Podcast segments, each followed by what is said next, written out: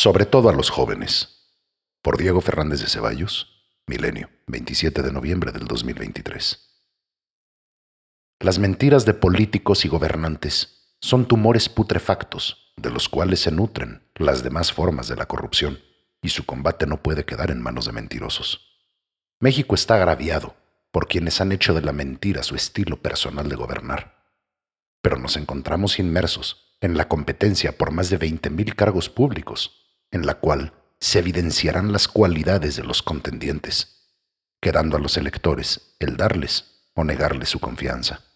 Desgraciadamente, del análisis de nuestra historia como nación, se llega a la conclusión de no haber avanzado en el cultivo y la práctica del civismo. Por el contrario, hemos caído en la pérdida de valores indispensables para lograr la cohesión social y, por ende, la sana convivencia. El valor, la grandeza y el patriotismo de los caudillos de los primeros tiempos de México hoy escasean en los liderazgos nacionales.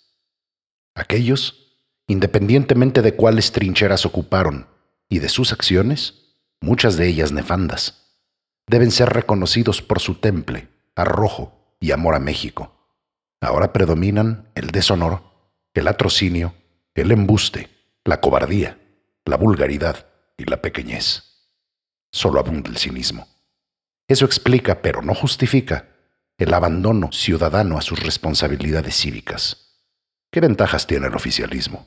Seguir mintiendo, seguir violando la ley, seguir usando ilícitamente el aparato estatal y los recursos públicos, así como crear la percepción de un triunfo ya conseguido e insuperable de la y las corcholatas para desalentar el voto de millones de electores. ¿Cuáles son las ventajas de Fuerza y Corazón por México? Xochitl, el descontento en muy amplios sectores de la población, y la capacidad de propuestas para el cambio y la reconstrucción nacional.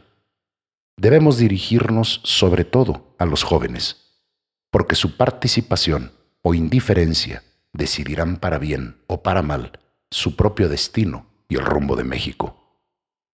Urge poner a debate nacional el desastre en la educación y en los servicios de salud, la inseguridad pública, 180 mil asesinados y más de 40 mil desaparecidos en este sexenio.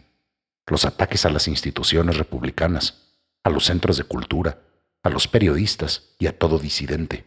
El abandono al campo, el despilfarro y la opacidad en obras incosteables y caprichosas, el mantener cautivos a los pobres y aumentar la pobreza extrema, el aumento sin precedentes de la deuda pública a pagar por todos los mexicanos la indecente y vergonzosa política internacional, la corrupción desbordada, el abandono criminal a enfermos, a mujeres agraviadas y a un millón de guerrerenses, etcétera, etcétera. Por eso sería asiago, principalmente para la juventud mexicana, el simple traslado del autócrata y su presidencia del Palacio Nacional a su bien nombrado rancho en Palenque.